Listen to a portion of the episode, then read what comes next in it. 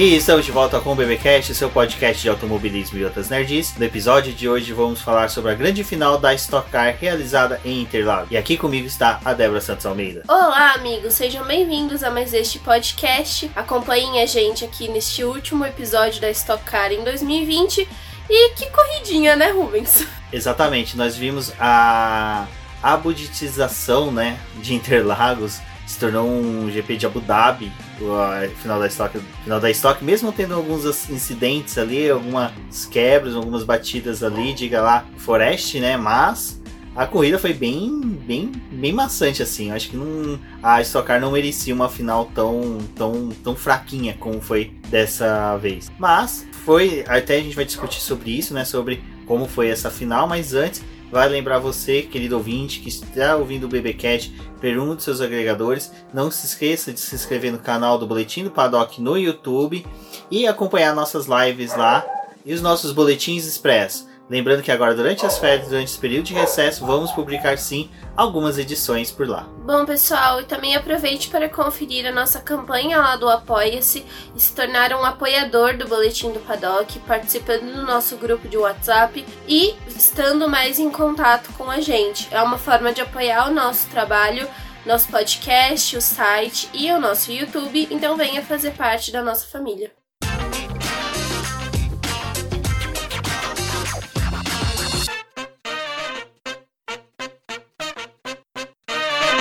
Bom, a final da Stock Car foi realizada este final de semana em Interlagos. Como a gente já deu uma explanada aí, a gente não achou a corrida tão empolgante. Teve ali o um incidente do Marcos Gomes com o Rubinho Barrichello, teve do Zonta e do César Ramos, teve o acidente do Forest, mas mesmo assim, não foi nada que mudou a corrida. Eu acho que, assim, Interlagos eles meio que já conhecem o macete para poder correr ali, né? Muitas equipes já sabem o que fazer, acho que principalmente a Eurofarma. A gente vê que não, não é só a final que a Eurofarma vai bem. Vai bem na corrida do milhão, vai bem em, em outras provas que acabam sendo realizadas em Interlagos. E Assim, é, e, tem, e, tem, o fato também que outros pilotos ali da categoria correm na Porsche, por exemplo, que também utiliza bastante do autódromo de Interlagos. Então, foi uma corrida assim, mais do mesmo, porque apesar da condição assim de pista, esperavam que ia ter chuva e não teve. É, tava calor, tipo, deu tudo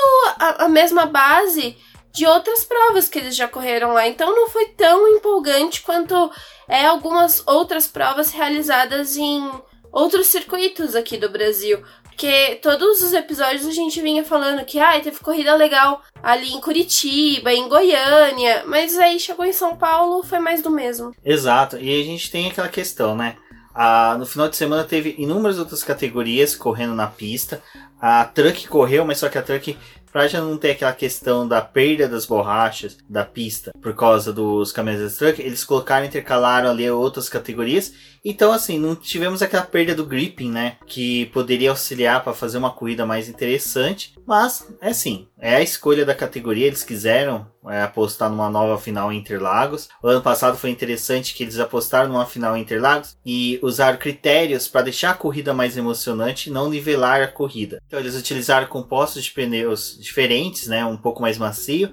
E também teve a questão do reabastecimento, né? Algumas regras ali de reabastecimento que fizeram com que a corrida tivesse uma dinâmica um pouquinho mais diferente. É, e nessa prova eles tiraram tudo que foi utilizado ao longo do ano para poder nivelar, né, a categoria, que foi o lastro de sucesso, ninguém correu com o lastro, não não colocaram isso para não dar desvantagem pro pessoal que era líder do campeonato, mas também teve o fato de que a, a janela dos box ali para troca, né, do que geralmente eles fazem a troca de pneu e também o reabastecimento, o reabastecimento não era necessário, era só fazer a troca de pneu. Então o pessoal já tinha trabalhado com alguns pneus ali ao longo do fim de semana para poder preparar o carro e essa troca de pneu ela foi meio que jogada assim, porque o pessoal podia trocar um pneu que nem era um pneu tão importante mas que ele tava ali fácil acesso para os mecânicos fazerem a troca. Então, muita gente trocou o pneu que estava voltado para o lado de dentro dos boxes para não ter que passar a mangueira e trocar os que ficavam para fora, né, voltado pro pit lane. E assim, não ajudou muita coisa, né? A classificação também foi aquele furduns, porque a Stock Car tem essa coisa, né? Tipo, faz uma coisa o ano inteiro e chega em uma determinada corrida eles resolvem tirar tudo que fazia parte do ano. Que foi a final eles fizeram a classificação com Q1 e com Q2, que é uma coisa que já estava acompanhando a categoria esse ano, mas o Q1 geralmente é dividido em dois grupos. E dessa vez eles tacaram os 24 carros na pista para poder dar a oportunidade que todo mundo pegasse a pista da mesma forma, que ninguém pegasse a pista com mais gripe, ou quando se tivesse uma alteração de temperatura, ou caso chovesse.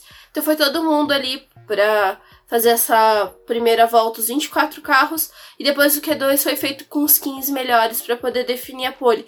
Eu também acho que assim, é, não deu tanta mexida, porque o pessoal que é líder do campeonato, a gente tinha 11 pilotos disputando o título. E só 10, né, estavam concorrendo mesmo, porque o Gabriel Casagrande foi contaminado com Covid e não pôde participar da etapa. E esse resto foi ali para poder disputar, e só o Thiago Camilo não conseguiu se classificar dentre esses 15. Ele largou de 17. Então, assim, não, não mudou muita coisa, sei lá. Não gostei também desse formato. Exato, e teve ainda, né, depois. Já entrando nessa questão de mudanças, vale lembrar que a categoria para essa corrida tirou o lastro do sucesso, ou seja, em todas as etapas anteriores teve, né? Então ficou muito assim, ah, a gente usou isso daí só até agora, mas agora que se virem o pessoal da Toyota e da, do Cruze junto. A Toyota falou que não ia utilizar as atualizações, o PEC 1 que ela teria direito para essa corrida. Chegou no final de semana, ah, vamos usar. Quem quiser usar, pode usar. Então fica meio jogada as informações pela Stock Car, pela categoria, ele simplesmente é, você só fica sabendo em cima da hora, então às vezes você não consegue avaliar um possível cenário que vai ter na disputa pelo título. Teve essa questão do, da classificação que a Débora colocou, então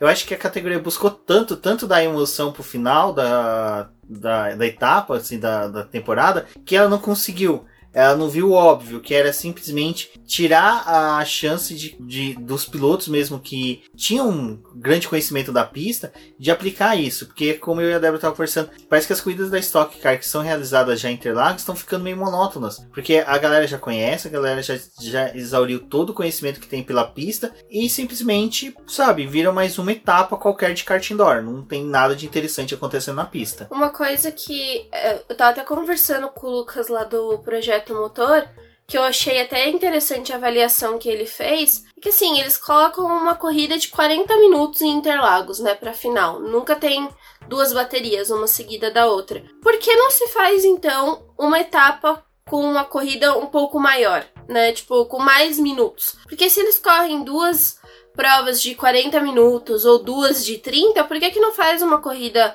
maior, né? Ou até mesmo, sei lá, em Interlagos, em vez de ser por tempo, que fosse por número de volta, algo do tipo assim. Porque não, não dá mais uma mecânica, Forçasse sabe? Forçasse o reabastecimento também, né? Forçasse, sei lá, talvez na final exigir duas paradas, porque quando a gente tem a corrida dupla, né, a gente tem duas paradas, uma parada para a primeira corrida, uma parada para a segunda corrida. E aí as equipes fazem a estratégia de às vezes trocar o pneu na primeira e reabastecer na segunda, né? Porque tem aquele negócio do splash to go lá que você coloca a mangueira só de para injetar o combustível, mas é rapidinho, né? Aquele tanque uhum. tira já. Então aquilo ali quase não despeja combustível dentro do tanque. E, sei lá, fazer alguma coisa assim, tipo, ter duas paradas, algum, forçar o pessoal a pensar mais em estratégia, porque fica tão redondinho com a questão de pneu e não sei o que, que ninguém faz mais nada, assim, tipo, fica mais uma etapa só.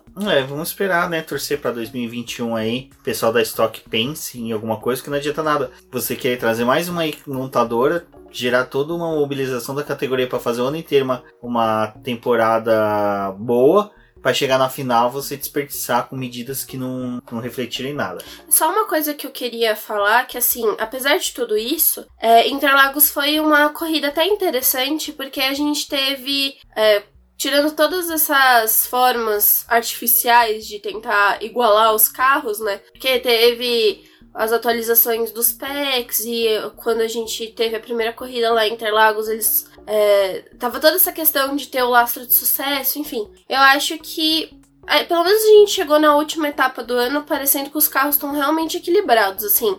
As atualizações que deram e o que foi feito funcionou. Que a gente teve uma etapa em que teve Cruze ganhando, né? Que. Não, ficou misturado até, né? Ficou misturado. Então eu achei que foi legal, assim, por esse lado, que a gente teve realmente, no final das contas, os dois carros foram equalizados. Porque a, a gente começou a temporada com o Corolla dominando, aí depois veio a fase do Cruze, mas agora que estavam os carros assim normais, né, digamos assim, funcionou bem. Exato, mas né, a gente ainda teve Uh, outras coisas na corrida que foram bem confusas, que nem foi o acidente do Rubinho Barrichello lá no S do Senna com o Marcos Gomes. Eu, sinceramente, eu assisti mais de uma vez o acidente, até a gente conversou com o Roberto Correia, o Beto Jedi, lá, fotógrafo da PP Motorsport da, da, da Copa Truck, e a gente realmente discutiu e falou, cara, não tinha como punir o Rubinho ali, não, não houve,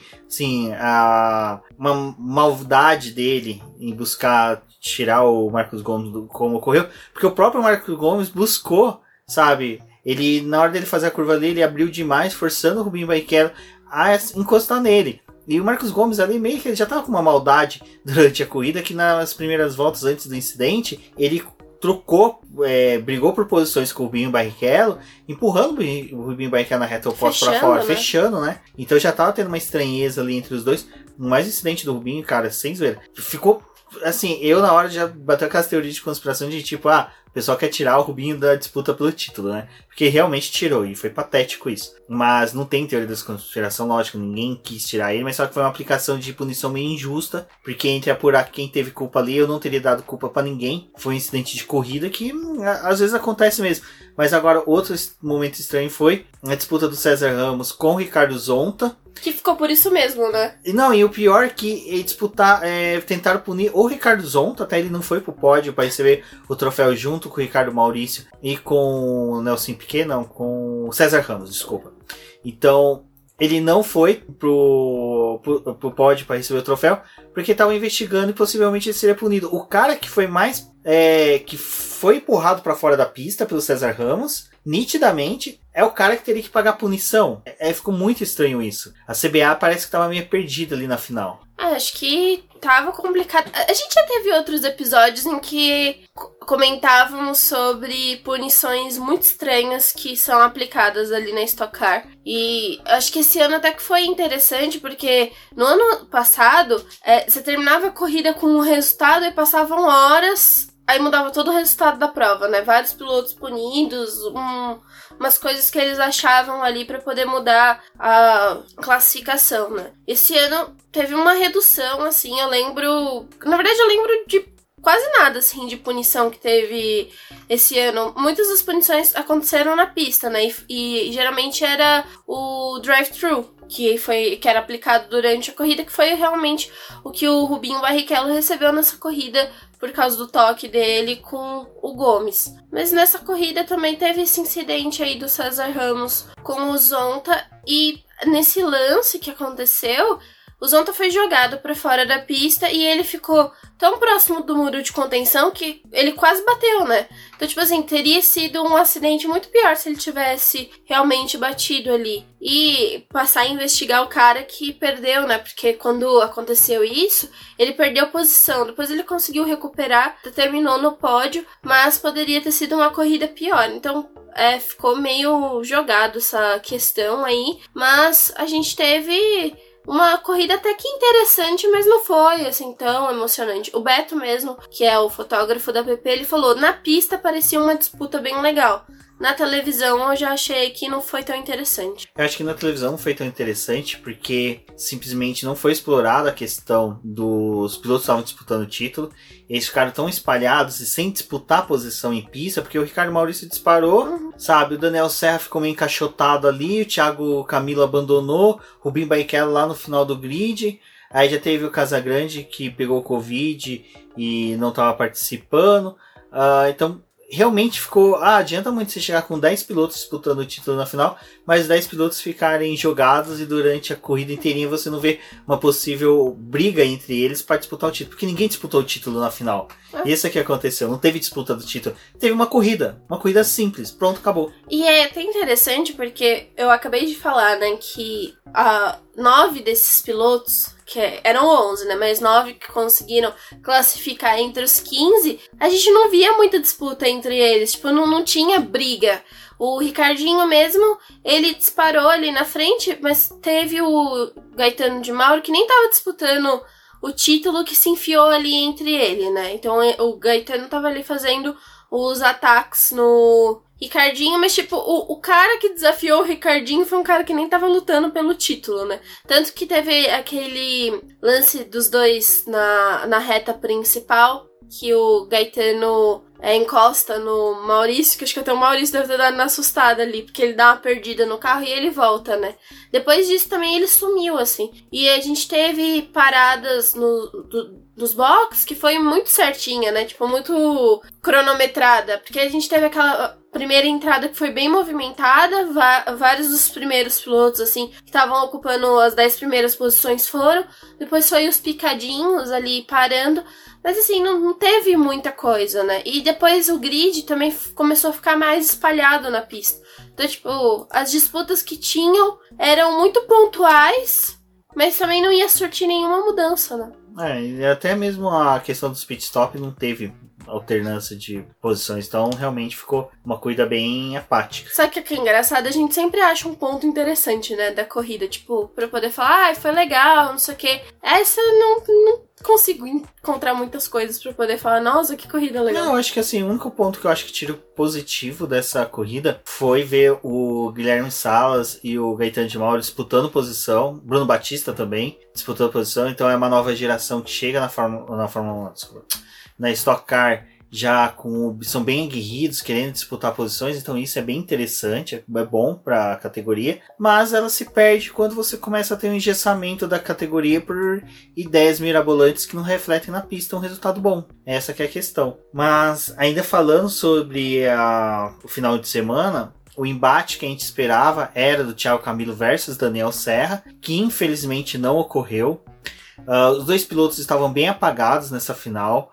O Daniel Serra, pelo que a gente ficou sabendo, nos boxes lá da equipe dele, ele estava vidrado, ele estava bem concentrado pro final de semana, mas só que ele não conseguiu reverter isso na pista, então foi uma pena. E o Thiago Camilo que estava sob pressão, né? Era uma, era uma das primeiras decisões que realmente ele chegava como favorito, apesar de ter 10 pilotos disputando o título. Ele era o piloto que disputava assim com mais chances, mas que infelizmente acabou. Eu acho que o final de semana dele acabou na hora que ele não conseguiu se classificar entre pelo menos ali ir pro Q2. Não precisava ser entre os 10 primeiros, mas pelo menos ir pro Q2 já era uma vantagem para ele. É, o Camilo ele ficou muito apagado. Assim, a gente já tinha falado em outros podcasts, né, que che chega em Interlagos, parece que o Camilo não vai.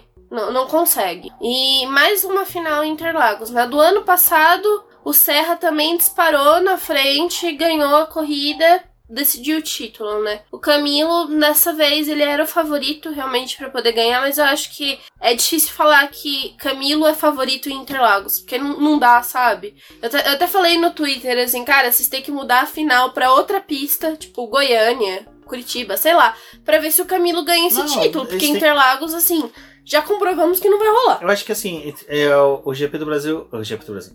A Stock Car tem três pistas que são maravilhosas, que estão no calendário dela, que é Goiânia, Curitiba e Interlagos. Dá para eles alternar a abertura numa, numa corrida do milhão em outra e a final em outra. Faz a corrida do milhão em Curitiba, faz a corrida de duplas, que é a abertura lá em Goiânia, e a final faz Stock Car em São Paulo. Porque daí o cara chega em São Paulo, eles não têm o, o feedback, não tem o setup já da temporada nessa nova pista. Quer dizer, desse novo conjunto de tudo agora, para Interlagos, porque eles só repetiram o que já sabiam de Interlagos da corrida do milhão, aplicaram novamente nessa final e foi uma corrida apática mesmo. Eu acho que a gente tem outras, pro, outras é, pistas, como o Romês falou, que são tão interessantes quanto. A gente teve corrida do milhão em Curitiba, assim, muito legal. Que é um circuito bem legal, assim, o pessoal parece que gosta também. Goiânia tem, né, também já recebeu corrida do milhão e corrida de duplas. Mas, sei lá, Interlagos é, eu até acho legal, mas não sei se para uma final é tão legal. Talvez, assim, corrida do milhão seja interessante em Interlagos. Mas afinal, eu acho que poderia alternar em outras pistas. E foi o que eu falei. Eu acho que o Camilo, para ele ganhar um título, a final deveria ser em outro lugar. Bom, E ainda nessa disputa Camilo e Daniel Serra, né? Vale lembrar que a gente falou, né, que o Camilo não teve um bom retrospecto em Interlagos, o, o Daniel Serra também este ano não teve, né? Na corrida do milhão e nem chegou a largar. Então, é, realmente acho que é uma coisa para se pensar aí também em questão de benzer esses pilotos antes das corridas. E outra coisa para se pensar que a gente acabou não comentando no momento ali que a gente estava falando de medidas que foram tomadas para esse final de semana. Eu achei a pontuação dobrada muito ruim porque, ah, beleza, a gente quer fazer uma, uma pontuação dobrada para é, privilegiar o vencedor, para que faça com que todos disputam a vitória almejando o título. Beleza, aí sim você coloca 10 pessoas para disputar o título, mas só que daí você faz um formato em que os 10 pilotos que estão disputando o título ficam esparsos, a pontuação dobrada prejudica os pilotos que estão disputando o título e favorece apenas quem está ganhando o cara que está disputando ali a quarta quinta posição, que às vezes poderia estar tá disputando o título, já não tem uma prevalência. Então, eu acho assim, meio estranho. Eu não gosto de pontuação dobrada decidida assim só para uma etapa ou só por um motivo, sabe? Eu acho que poderiam ter outras ideias. Ou pontuação dobrada na corrida de duplas, alguma e coisa assim. E a gente ainda teve o descarte, né? É, ainda surgiu o descarte. Nossa, bem lembrado, Débora. Cara, a, a Stock Car bagunçou esse ano. Com a, com eles quiseram fazer tanta coisas no ano só. Eles não, sabe, despirocou lá o pessoal que administra a Stock Car. Vamos fazer tudo pra esse ano. Vamos resolver tudo nesse ano só, porque tá todo mundo maluco, tá todo mundo doido. Ninguém vai perceber que a gente tá errando. E erraram. o urso do pica-pau total. É, infelizmente, né? Mas nem só de péssimas notícias, né, vive a Stock Car. Bom, pessoal, é uma das coisas que agora, quando acaba o campeonato, já começam a decidir para onde piloto vai, que piloto vai entrar na categoria. A gente já sabe que o, é, o Felipe Massa vai correr no próximo ano. Então é algo interessante aí, mais um piloto de Fórmula 1, Fórmula E que tá voltando para poder correr no país, correr na Stock Car.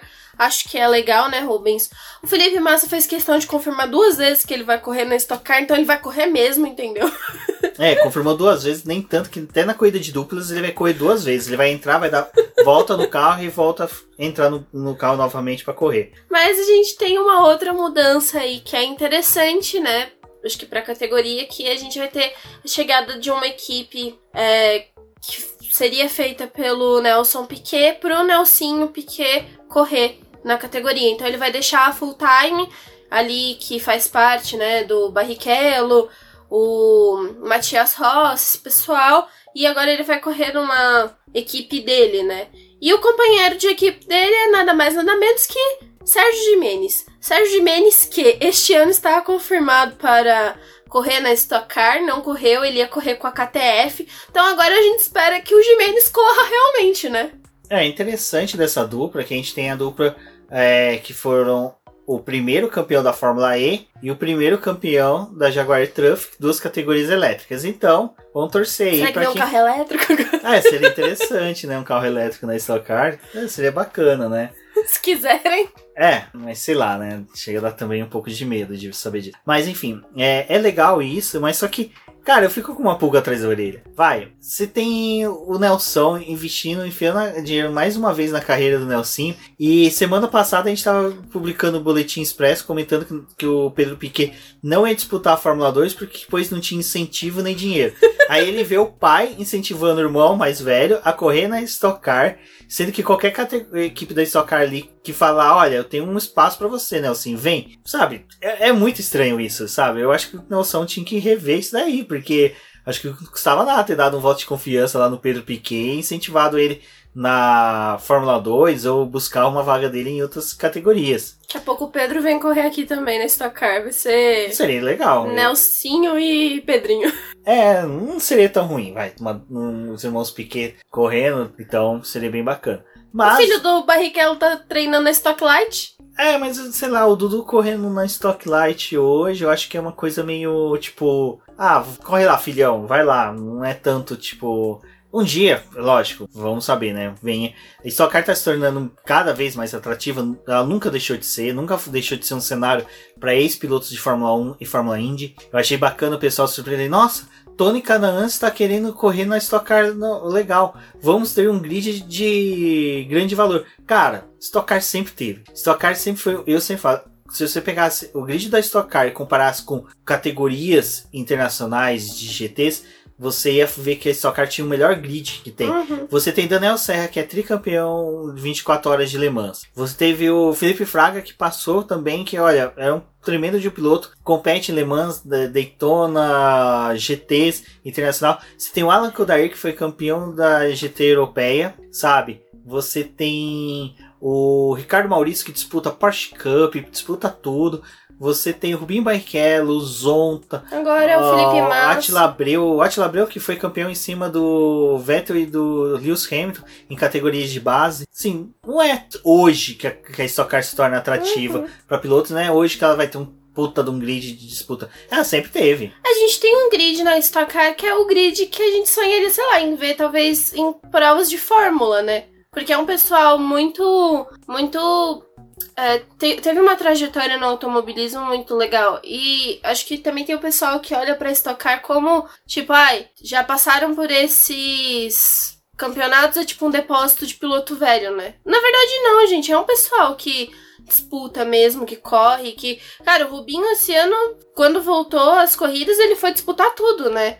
Ele tava cada final de semana num autódromo diferente, num lugar do mundo diferente pra poder correr. Então, assim, eu acho que é, a Stock Car tem esse prestígio de ter pilotos muito legais, um pessoal que tem toda essa formação aí correndo. É, é legal. A gente tem corridas em que é muito legal ver esse pessoal disputando e tendo essas brigas e os confrontos das equipes ali, então eu acho bem interessante. Não é uma categoria que as pessoas deveriam olhar com tanto desprezo, né? Exato, e tem outra questão, né? A categorias como Stock Car, ela normalmente atrai realmente pilotos mais velhos e é normalmente uma categoria que demanda realmente uma experiência muito maior. A gente fala experiência muito maior por causa que é uma categoria que ela precisa de um gerenciamento de equipamento maior, porque não tem uma rotatividade de chassis como tem em outras categorias. Não é bateu, destruiu o carro, opa, amanhã eu tenho um chassis novo, não. A gente comentou do Kaká Bueno acompanhando os mecânicos deles reformando o carro do dia pra noite, porque simplesmente alguém bateu em T nele. Foi lá em Goiânia, né? Na última etapa. Então é interessante você ter pilotos mais experientes por causa desse cenário que a Stock Car tem. Bom, e resumindo, a gente teve ali o abandono do Thiago Camilo. Foi uma pena, mas ele já vinha chafurdando ali no final do grid, do, Não ia ter uma corrida melhor, né, Rubens? Não, não tinha como esperar que o Camilo ia fazer uma prova de recuperação para poder chegar no Maurício e tentar uma vitória. Era praticamente impossível. Se a gente já tava falando que não tava tendo disputa com o pessoal que tava na frente, tentando atacar o Maurício para chegar nele, imagina um piloto tava largando do, do fim do grid realmente para poder subir e tentar alguma coisa assim, não dava. E ele acabou abandonando também nesses casos, né? Tipo, ficar na corrida por ficar não ia adiantar nada, né? Não era a questão de, sei lá, conquistar alguns pontos que ia definir a, o campeonato pra ele, né? Era uma pontuação dobrada, tipo, era impossível o Camilo ganhar da onde ele tava. Exato. Então, Por isso que eu concordo com você, a questão da, da pontuação dobrada numa prova assim, você tira Não, todas as chances, né, e do você cara. E a gente teve o Camilo correndo várias cate- etapas com lastro. Aí chega na final, ah, vamos tirar o lastro. Tipo, o ca- o cara olha assim e fala: Peraí, eu corri 5, 6 etapas aqui atrás com lastro, prejudicando a minha corrida. E agora vocês decidem na final tirar o lastro e beneficiar quem vai estar lá na frente. Tipo, que. Que justiça é essa? Que, que validação de campeonato é esse? Nossa, depois que passou a corrida e agora você falando isso, é, eu lembro que teve um pessoal até que criticou isso, né? Tipo, a categoria coloca o lastro não é pra poder favorecer o pessoal que tá atrás, é pra poder prejudicar quem tá na frente. Sim. Tipo, acaba sendo essa manobra, né? A manobra de você prejudicar quem tá na frente. Então, quem desempenhou o melhor trabalho, quem conseguiu acertar o carro no fim de semana, não tá tendo benefício nenhum, porque ele tá correndo com um lastro. Então, assim, agora que chega no final da temporada, se analisando tudo e afinal, o lastro não foi tão interessante, né? O lastro, a questão das PEC, porque uma hora uma categoria quer, outra não quer, então ficou bem jogado isso daí. O lastro também no começo, eles erraram porque era assim, o lastro era pro final de semana, então o piloto que mudava de posição da liderança de sábado pro domingo acabava se ferrando, porque no domingo ele não tinha treino, ele já ia direto pra pista. Uhum, E no sábado, o cara já tinha é, um treino livre antes que ele conseguia nivelar o carro para a questão do lastro. Então, o cara que ia pro domingo com laço, ele recebia o laço e o carro ficava totalmente inguiável. E dane-se, vai lá bonitão, você tá na pista, você comanda. E então eu acho que o laço tem que ser abolido, eu acho que não foi uma boa ideia. A questão das packs, acho que dá uma dinâmica um pouco melhor, mas só que assim. As packs eu acho interessante porque em outras categorias a gente tem atualização de peças, né? Não, tipo, e até deu certo. Isso é legal. Deu certo, a gente viu a final, vai, era um Cruze, um, Peugeot, um Toyota, um Cruze, dois Cruze, dois Toyotas, ficou bem misturadinho. Não ficou tão ruim, sabe? Deixa eu ver, a gente tá até olhando agora aqui. É, foi o Cruz que ganhou, né, com o Ricardo Maurício. Aí a gente teve três Corollas, da segunda até a quarta posição. Depois dois Cruz com o Serra e o Galide Osman. E um Corolla com o Batista. Aí foi tendo, né, uma, mais inversões Cruz e Corolla. Mas como tem mais cruze, aí depois a tabela começa a ficar cruze, cruze, cruze e um Corolla. É, então, mas eu achei interessante esse final nesse ponto, sabe? Mas, é como a gente falou, foi uma pena aí que a gente não teve disputa entre os 10. Eu achei muito bacana a gente comemorar, pô, vai ter 10 pilotos disputando o título. Os 10 não disputaram o título. Ficou só na foto, né? É que nem o negócio lá do E-Race as One da Fórmula 1. Só ficou no adesivo. Exato, só ficou na propaganda. Bom, pessoal, mas eu acho que só pra gente finalizar aí o, o episódio, é, pelo menos a gente teve uma final assim com outras categorias disputando. A gente tem essa manobra em outras épocas, né? Assim, outras disputas aí, Stock Car corre com outras categorias, mas esse final de semana foi bem recheado. Teve Stock, teve Truck, teve a Copa HB20, a Joy todo mundo ali no Autódromo de Interlagos. Então foi legal, assim, porque teve outras categorias. O fim de semana não foi resumido só em Stock Car e Fórmula 1. Teve esse outro pessoal também encerrando suas atividades do ano. É, acho que para fazer um parâmetro geral, assim, da temporada, eu acho que foi uma temporada legal. A gente vinha em outros episódios aqui exaltando algumas corridas, assim, falando quanto que algumas provas tinham sido legais, tirando coisas bem interessantes. Então eu ainda gosto gosto muito da Stock Car. Eu acho que a chegada desses novos carros foi algo muito bom para a categoria, assim. Realmente, apesar de, de todos esses problemas que a gente teve de lastro e outras questões aí, foi uma, um, um ano bem movimentado. É uma coisa também que a gente estava até discutindo depois que a prova acabou e que o Ricardinho Maurício foi ganhou o campeonato, né? E o tri dele, cara, se me perguntasse ele na primeira corrida do ano se eu apostava no Ricardinho Maurício, eu ia falar de jeito nenhum.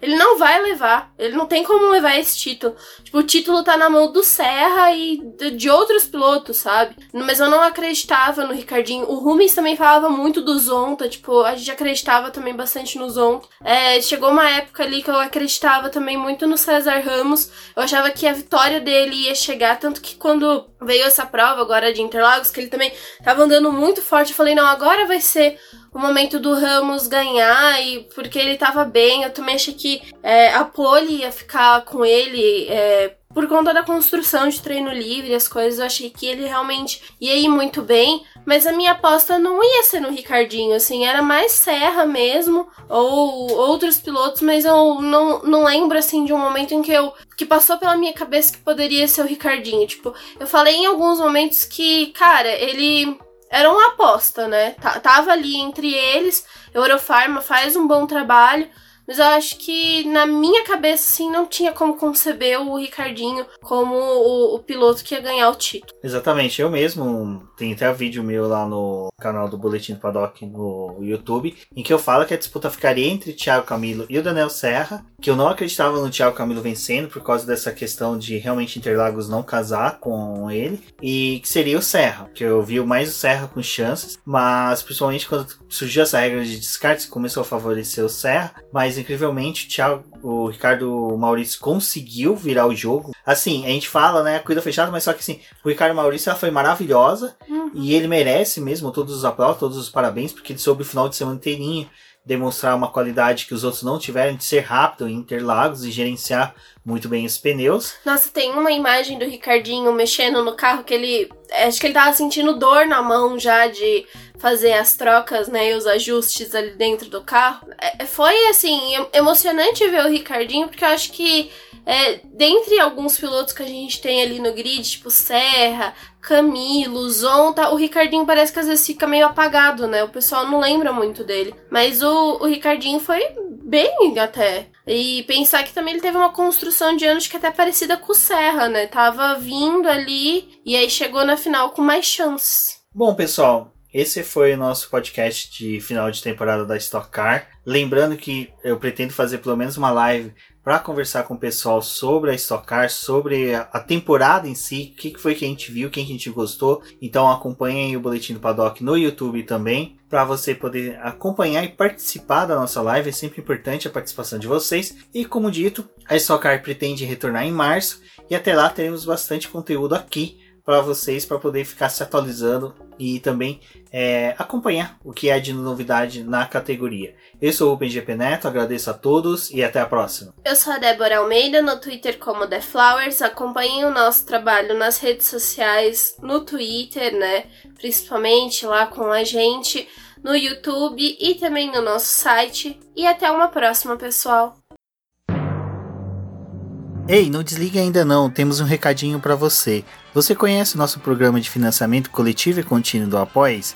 Ele funciona da seguinte forma: mensalmente você contribui com um valor para o boletim do Paddock, e com este valor nós revertemos em edição e publicação dos podcasts BBcast, dos vídeos no YouTube e na produção das lives, bem como auxilia no desenvolvimento e no crescimento do site e também da nossa divulgação nas redes sociais além de uma recompensa que é participar do nosso grupo do WhatsApp do Boletim do Paddock, aonde que você terá um acesso mais ilimitado a todos os membros do boletim, bem como você vai poder ter é, participações no BBcast, nas lives do Boletim do Paddock. Então fiquem ligados nas publicações do BBcast e também nas lives do Boletim do Paddock no YouTube. Bom, agora segue a lista dos nossos queridos apoiadores, aqueles que auxiliam o Boletim do Paddock através da plataforma de financiamento coletivo e contínuo do Apoia-se. E são eles: Ricardo Bannerman, Maia Barbosa, Deser Teixeira, Luiz Félix, Arthur Felipe, Rafael Celone, Will Mesquita, Antônio Santos, Rogério Froner, Helena Lisboa, Cássio Machado, Carlos Del Valle, Bruno Vale, Eric Nemes, Bruno Shinozaki, Alberto Xavier, Will Bueno, Ricardo Silva, Beto Corrêa, Fabrício Cavalcante, Arthur Apóstolo, Sérgio Milano, Melquiades Veloso, Micael Souza, Ezequiel Bale, Cineu Messi, Rafael Arilho, Rafael Carvalho, Fábio Ramiro, Lauro Vizentim, Maria Ângela, Thaís Costa, Rafa Catelã, Gia Casalec, Carlos Eduardo Valés, Tadeu Alves e Paula Barbosa. Muito obrigado a todos vocês que apoiam e financiam o Boletim do Paddock e agora sim vocês finalizaram e agradeço muito por terem ouvido o BBcast. Não esqueça de compartilhar e chamar seus amigos para ouvirem o Boletim do Paddock nas plataformas disponibilizadas. Um forte abraço e até a próxima.